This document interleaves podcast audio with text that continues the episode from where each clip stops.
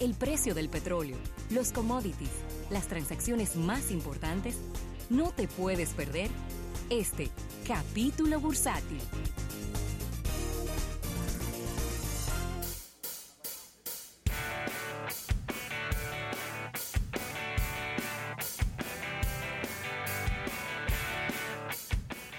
Bien, vamos a dar las gracias a nuestros amigos del Banco Popular. Banco Popular a tu lado siempre. Bueno, la verdad es que uno pasa muchas cosas. Mira, Rafael, y esta es una, esta es una información que de verdad que me ha, me ha sorprendido positivamente porque es un restaurante que yo siempre he visto la gente subiendo fotos y hablando muy bien de este restaurante que está es una cadena colombiana de comida que se llama Andrés Carne de Res y ha sido anunciado que va a tener un local en Blue Mall Punta Cana. ¿Cómo? Ha sido anunciado Andrés Carne de Res. Es un, un restaurante que, bueno, lamentablemente, como nunca he ido a Colombia, no, no tengo la oportunidad de conocerlo. Pero, Andrés Carne de Res aquí, no. Aquí lo que es otro que tiene un nombre parecido. Sí, Andrés Carne. Andrés Carne, pero que eso es otra cosa. Andrés Sí. Carne de Res es un restaurante como bien fiestero, como hay como una fiesta dentro del restaurante y es como tiene un, estilo bien interesante, bien divertido. Y en el marco de Date 2019, que se está llevando a cabo precisamente en, en- en la zona de Punta Cana, eh, ellos estuvieron anunciando que van a estar aquí en Blue Mall Punta Cana. Ojalá, ojalá que ellos obtemperen y no pongan ese menú de 70 páginas que ellos dicen que tienen. Ojalá. Mira, hay algo, hay algo 70 importante páginas. en lo que estás diciendo. Es válido el entusiasmo con que, con que haces el anuncio de, del tema de, de la llegada de ellos. Pero, dentro de todo, si hay un plan de expansión que va más allá de lo que, de lo que significa tener, tener un, una- un restaurante en Bávaro, Punta Cana, si hay un plan agresivo de expansión o a mediano o a largo plazo, Sí. ellos deben trabajar muy fuerte el branding. ¿Por qué lo digo? Porque tienen un nombre muy parecido a un establecimiento ya eh, que tiene un lugar en el, en el mercado nacional Claro. y al tener un nombre tan parecido, esto puede generar una serie de confusiones Claro. que no les, no le vienen bien a ninguna de las dos marcas. Claro, pero para... Completamente de acuerdo contigo, pero este restaurante tiene 37 años en Colombia. Y, obviamente, si alguien tomó el nombre o se inspiró, vamos Sí, a decirlo sí, de una claro. manera quizá más Claro. elegante, se inspiró en el nombre, fue el restaurante dominicano, se inspiró en este colombiano, ¿no? De todas maneras, es válido tu comentario porque lo que, lo que tiene que buscar es eh, darse a conocer, dar a conocer su historia. Por supuesto. Eh, y si es un restaurante colombiano, pues precisamente venderse por ahí, ¿no? Con una especialidad de gastronomía colombiana y no solo como un como una parrillada, como un lugar, eh, como un restaurante de ir a comer carnes única y exclusivamente. Así que que, soy de soy de opinión que todavía en la República Dominicana hay grandes oportunidades para la comida colombiana. Ellos no han podido o no o no ha habido la, la inversión de poder potenciar lo que es eh, la comida colombiana. En el caso mío, cuando viajo a Miami, a, a donde, a donde los amigos nuestros, siempre le digo, llévenme a lugares donde haya comida colombiana, las arepitas, todo lo que todo lo que ellos hacen es muy es muy rico. Y no no existen en la República Dominicana lugares que tú Muy puedas poco. muy pocos Muy que poco, tú puedas decir vamos a disfrutar de la gastronomía colombiana. La verdad que ahí ellos tienen una excelente oportunidad. Yo sé que no es tanta, tanta, tanta la cantidad de colombianos que viven en la República no, Dominicana. pero no es un tema de colombiano. pero, no- pero es un tema de tú, eh, de tú colocar. ¿Cuántos mexicanos viven en la República Dominicana? No, no Porque tengo- si, si los restaurantes de comida mexicana se van a, a sustentar sobre los mexicanos que viven aquí, se van a morir de se van hambre. a morir de hambre. Es decir, y, y- y cuántos españoles? Digo, yo sé que hay muchos, pero de nuevo, la gastronomía no necesariamente es para las personas de ese origen, sino que es un restaurante. Tú dices, comida italiana. Sí, yo te digo- comida italiana. yo Yo, te quiero di- comer español. Yo te digo esto porque quizás, especulando un poco, es el miedo de los inversionistas colombianos o de las personas colombianas a la hora de, de tomar la idea o de lanzar la idea de colocar la gastronomía eh, colombiana como parte de su norte. Muy bien. Así que ahí está.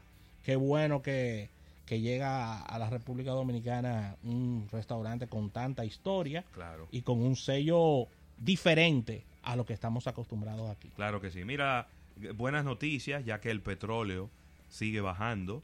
Eh, ha bajado 26 centavos en el día de hoy se coloca en 59 dólares con 15 centavos. Pienso que es una, una buena noticia en el sentido de que la semana pasada estábamos casi rondando los 60 dólares el crudo ligero de Texas. El Brent también está cayendo 24 centavos. Se cotiza ahora 57 dólares con 59. 67 dólares con 59 centavos. Ahora sí.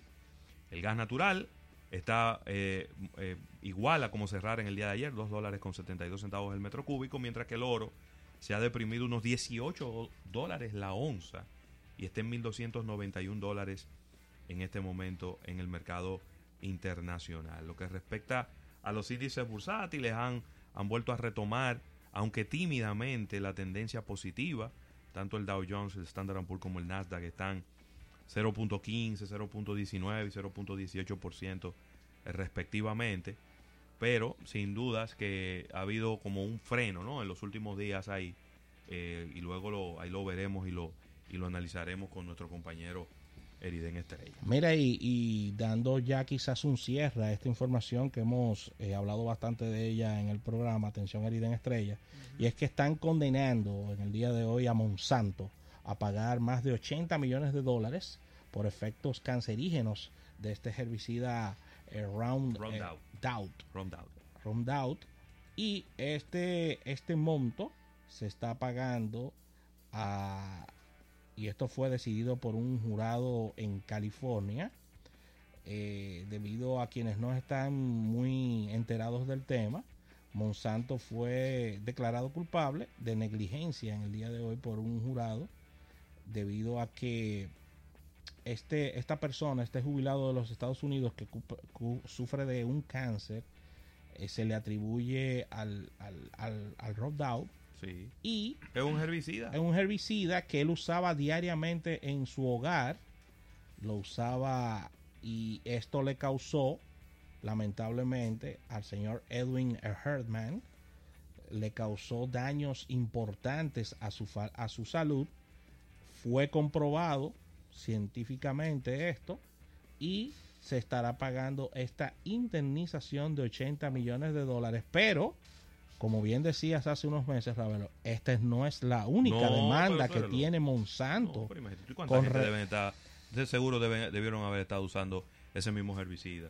A- inclusive a nivel industrial. Mira, eh, tienen que pagar, Ravelo, los costos legales en que incurrió la persona, que son bastante altos. Una indemnización de gastos médicos, eso es además de los 80 millones, ¿eh? de 200 mil dólares en gastos médicos que tuvo esta persona en este Claro. proceso. Y barato no lo encuentran. 200 mil dólares. Y eh, no tengo los costes legales, pero Monsanto va a tener que eh, costear o llevar los, los gastos legales que incurrió esta persona en esta demanda. Ok. Eh, Eh, yo los he escuchado muy detenidamente, loco Dale. por entrarle al tema. Dale. Fíjate qué sucede. Se sabe que Monsanto es una de las empresas con mayor cantidad de arbitrajes judiciales en el mundo entero. Y que también conforman uno de los eh, departamentos de lobby más sofisticados y más costosos del mundo. Y que también sus productos son en el borde de la de ser perjudiciales para las personas que los utilizan Sí. y que sus prácticas comerciales también son extraordinariamente dudosas. ¿Qué produce Monsanto? Monsanto produce insecticidas, produce fertilizantes agrícolas y produce semillas transgénicas que tienen características de ser resistentes a ciertos tipos de plagas, ¿no? son O sea, lo- los número uno del mundo en fertilizantes. Ok, pero ellos también producen semillas de, sí, sí. de trigo, semillas de maíz que son resistentes a cierto tipo de... y, y de arroz también, a cierto tipo de eh, plagas comunes. Ok, perfecto. Pero ¿qué sucede, damas y caballeros? Que hasta el momento, si bien se viene criticando muchísimo a Monsanto desde finales de los años 90, nunca se había tenido la seguridad de que, de que Monsanto sabía de estas cuestiones. Ok. Ok, bien. Ahora vamos con el entendido siguiente. Monsanto fue adquirida por Bayer el año pasado. Bayer, la mayor farmacéutica del mundo. Y ellos descubrieron en el proceso de antitrust estadounidense que dentro de la dentro del presupuesto de, de gastos legales había precisamente una partida por indemnizaciones y pérdidas de demandas. O sea, Sí. estaba presupuestado que si ellos perdían algún caso, ese dinero se iba a sacar de algún sitio. Eso no es normal. No, No es común. no. En una empresa seria, en una empresa realmente eh, eh, que, que tiene un modelo de negocios A menos que tú sen- sencillamente tú no supieras que, te, que tú ibas a perder la demanda. correcto. Porque era inevitable Correcto. perderla. Entonces, lo que sucedió fue que al ellos entrar, estamos hablando específicamente de la Agencia Federal Antitrust estadounidense. Al ellos entrar en el, el- en cuáles son las características de cómo se compone ese monto, era un monto de alrededor de 300 millones de dólares. Y incluso la misma Monsanto le declaró a Bayer, a quienes estaban adquiriéndolos, que sí, sí, sí, es posible que perdamos eso, pero ya eso está presupuestado. Estaban cada uno de los casos llevados ahí. O sea, tanto dinero máximo por este caso, tanto dinero máximo por este caso, tanto dinero máximo por este caso. Y entonces, señores, estamos hablando que esto fue en el 2016. Esa información financiera llegó al Parlamento Europeo. Y obviamente que causó estragos. Fue como que sorprendente. ¿Cómo que tú tienes presupuestado la cantidad de demandas que tú vas a, a perder en el mundo entero? ¿Cómo es eso? Y eso requirió, óigame bien, de una investigación por parte de el poder eh, legislativo europeo que conllevó a que Monsanto se le prohibiera hacer lobby. Es la única, es la primera de las dos únicas empresas en el mundo que se les prohíbe hacer lobby en, en Europa. Increíble. ¿Ustedes saben qué es que se le prohíbe hacer lobby? Sí, porque nosotros conocemos los casos que son diferentes pero parecidos de los departamentos legales y de finanzas que se ponen de acuerdo cuando viene una inminente multa. Ok. Ahí viene una inminente Por e- multa y te dice, esa multa puede ir de tanto a tanto. Vamos a hacer un resguardo de recursos para esos fines. Sí, o Por te ejemplo. condenaron y en lo que tú apelas tú vas guardando dinero. Por ejemplo, Volkswagen y el Dieselgate. Exactamente. El problema se descubrió en el 2014. Hubo ya explotó completamente en el 2014 y ya para el 2015 ellos habían estimado que eso iba a tener cierto nivel de, de consecuencias. Se presupuestó para el 2016, se presupuestó en 2017 y en el 2018 no existía. Ok, tres años pagando multas. Pero esta cuenta estaba en cada uno de los litigios diferentes que tenía Monsanto alrededor del mundo. Siento, sabía hay en esa, ¿eh? África, hay en Europa, hay en Estados Unidos. Estaba el de este señor. Estaban todos ahí. Presup- Entonces eso llamó muchísimo la atención. El Parlamento Europeo en Bruselas, eh, en Bélgica, eh, entendió esto como una evidencia fundamental para entender de que Monsanto es una empresa fraudulenta. Sí, de que es una empresa que produce eh, productos que son malos para su eh, consumo y su implementación general en todo el proceso de agricultura. Y entonces se le prohibió y se le condenó en el, a, final, a principios del 2018. Al haber este tipo de cosas, la verdad es que el Congreso estadounidense no tenía de otra. Sí. Y la evidencia que ellos habían sacado en, el- en la agencia de antitrust federal fue, fue llevada como evidencia extra para el caso que para diferentes casos que tiene Monsanto en Estados Unidos, que este no es el único, este es el primero que pierde. Pero no es el único. No es el único. Ok. Entonces, eh, lamentablemente esto le viene a llegar, explotar en las manos a Bayer, que es quien recientemente acaba de, de, de adquirir eh, Monsanto. En una de las transacciones más importantes de la Yo historia. creo que listo, sí, de la historia. De la historia. ¿Cuántos fueron? Te voy a decir 81 ahora mil millones de dólares. Fue, fue 60 mil. Cerca de 70. Te voy a decir, sigue hablando, yo te digo ahora mismo. Es una de las adquisiciones más grandes que hemos visto en la historia eh, reciente. Ustedes se acuerdan cuando en el 2014, por ejemplo, vino 60 Eh, mil millones. vino vino 63 Dell, mil millones de dólares. cuando vino Dell y retiró de cotización en bolsa a De Dell. euros. Sí, De de euros. euros. Ah, no. Son Con 80 mil millones de dólares. Ya, Euro- con euro. claro. Acuérdate. Se lo llevas a dólares ya, Sí, 80 mil. Ok, déjame ver. Entonces, eh, estamos hablando de que Monsanto es una empresa que tiene un gran problema entre las manos al haber un paradigma con un solo juicio de uno, no solamente perdido, sino de cáncer confirmado a una persona que utilizaba eh, este producto, el Roundup. Ahora mismo va a haber más problemas porque entonces se convierten en el enemigo público número uno, tanto de la Unión Europea como de Estados Unidos. Y a la administración Trump aparentemente no va a meter manos por, por, por, por Monsanto. De la misma forma que lo había hecho Obama, de la misma forma que lo había hecho George Bush, de la misma forma que lo había hecho Bill Clinton. Yo creo que ya se les acabó la suerte y eh, yo creo que va a haber un desmonte de la utilización genérica de, de productos Monsanto alrededor del mundo. Le cayó el problema a Bayer. Enterito, compadre. Correcto. Correcto. Así es. Correcto.